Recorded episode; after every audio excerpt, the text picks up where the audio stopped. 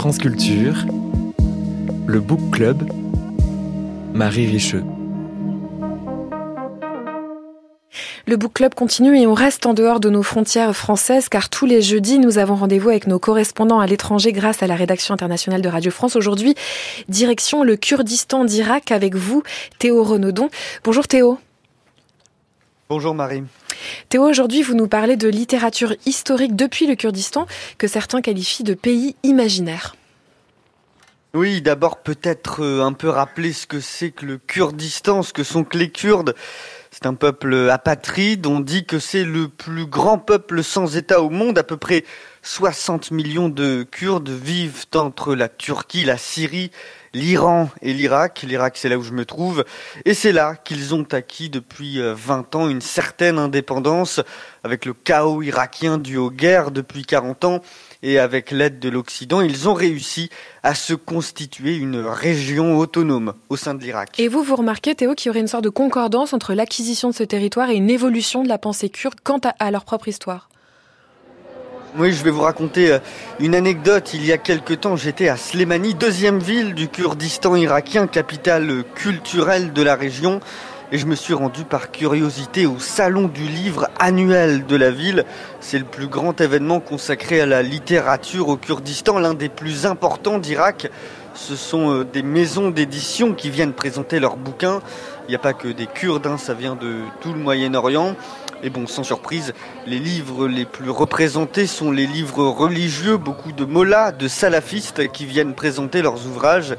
Mais, mais au milieu de tout ça, j'ai trouvé la seule maison d'édition entièrement consacrée à l'histoire du Kurdistan. Et pourquoi est-ce que c'est si notable, Théo? Eh bien, il faut se rendre compte du virage dans l'histoire que ça représente. Il y a 35 ans encore, le régime de Saddam Hussein au pouvoir en Irak bombardait à l'arme chimique les villages aux alentours. Tout ça pour mater des révoltes. Il y avait eu à l'époque 185 000 civils euh, morts civils, eh bien ces révoltes euh, aujourd'hui, elles sont dans les livres d'histoire. Ce qui, j'imagine, revêt une grande dimension politique aussi.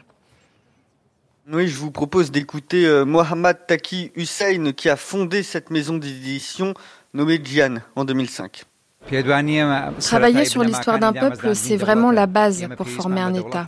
Il faut connaître notre passé pour créer un État. Pour sauver notre futur, il faut sauver notre passé.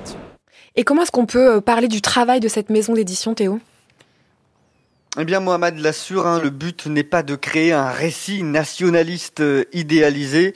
Il affirme utiliser des méthodes scientifiques en faisant des recherches dans des archives.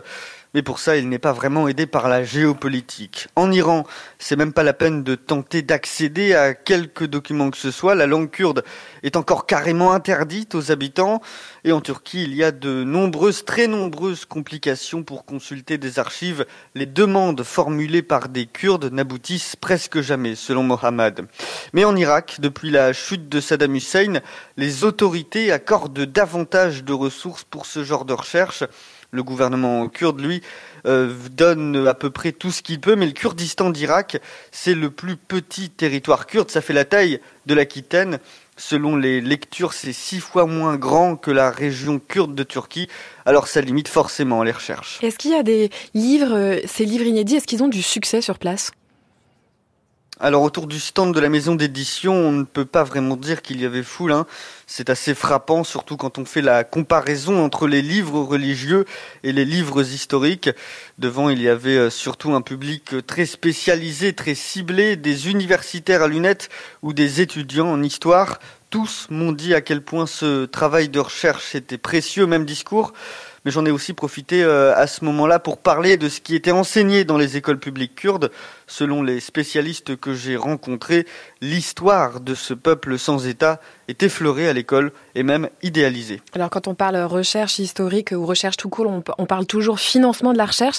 Comment sont financés ces travaux euh, scientifiques justement? Eh bien par la vente euh, des livres forcément, mais aussi par des subventions accordées par les autorités, des subventions qui risquent malheureusement de disparaître. En fait, le Kurdistan irakien est en crise, une véritable banqueroute. Depuis le printemps dernier, les exportations de pétrole sont à l'arrêt du fait d'une querelle diplomatique et commerciale entre l'Irak et la Turquie. Je ne vais pas entrer dans les détails, hein, mais le résultat, c'est que le gouvernement kurde se retrouve sans argent, il ne paye plus ou très partiellement ou même très en retard ses fonctionnaires depuis septembre. Un million d'enfants, par exemple, n'ont plus école depuis six mois. Et vous imaginez bien que dans ce contexte, les subventions mm. à la culture, à la recherche ne sont plus une priorité. Alors voilà, Marie, la mémoire kurde, l'histoire de ce pays imaginaire qui est encore le Kurdistan, n'a pas fini de subir les aléas géopolitiques du Moyen-Orient. Un très grand merci Théo Renaudon. On peut vous réécouter sur le site franceculture.fr à la page de la chronique Lecture sans frontières.